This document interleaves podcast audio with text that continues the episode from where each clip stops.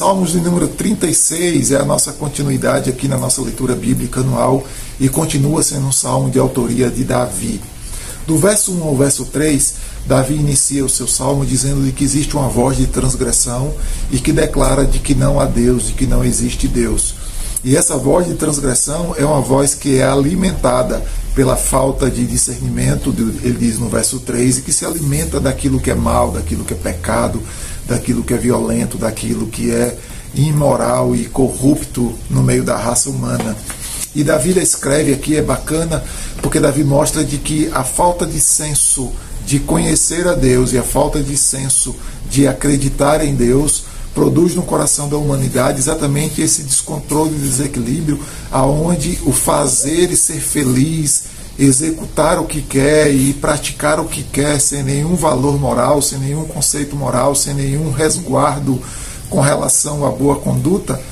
para este mundo sem Deus, isso é normal, isso é quer ser feliz, isso quer ser bacana, não é? Porque os ídolos, eles não se incomodam com isso. Os ídolos não têm nenhum tipo de padrão de conduta e de moral, não tem nenhum tipo de ação que ele vai descrever aqui do verso 5 ao verso 9 e vai, vai, vai dizer assim: Deus, ele tem a sua ação de fidelidade, de misericórdia, a sua ação de fidelidade, a sua ação de justiça, a sua ação de juízo. E o verso final do verso 6 diz assim: para, para poder preservar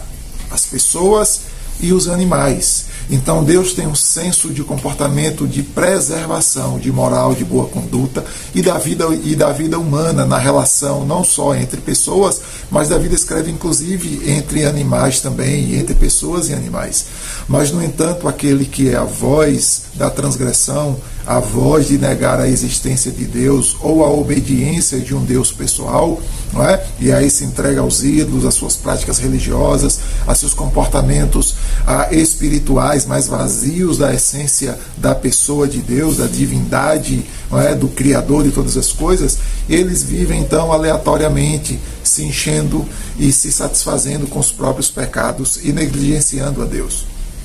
O texto termina aqui do Salmo 36 do verso 10 ao verso de número 12, Davi descrevendo então de que a misericórdia de Deus ela pode se estender a todas as pessoas, e ele termina o verso 12 dizendo então de que agora esses obreiros da iniquidade, esses que apregoam a voz da transgressão sem discernimento e na prática do mal, eles serão cedo ou tarde também destruídos, eles cairão em juízo diante de Deus, eles serão julgados pela justiça divina de alguma maneira e serão condenados. É? Então, ao mesmo tempo em que ele diz de que há misericórdia para Deus para todo mundo, aqueles que se mantiverem como obreiros da iniquidade, perseverando e ensinando e publicando de que o pecado é livre e faz a gente feliz e podemos fazer todas as coisas, eles vão acabar caindo sobre a justiça de Deus e sobre o juízo de Deus e a condenação do próprio Deus. Tá? Então é um salmo fantástico que nos ensina muitas coisas boas, mas nos ensina a perseverar, a ouvir Deus e a obedecer a Deus nos seus caminhos, porque é assim que Deus quer preservar não só a nossa vida, mas também a nossa moral.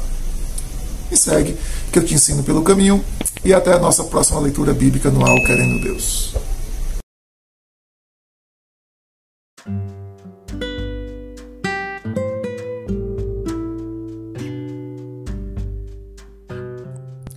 Roberto Sóstenes, pastor na Igreja Batista de Barra, no oeste da Bahia.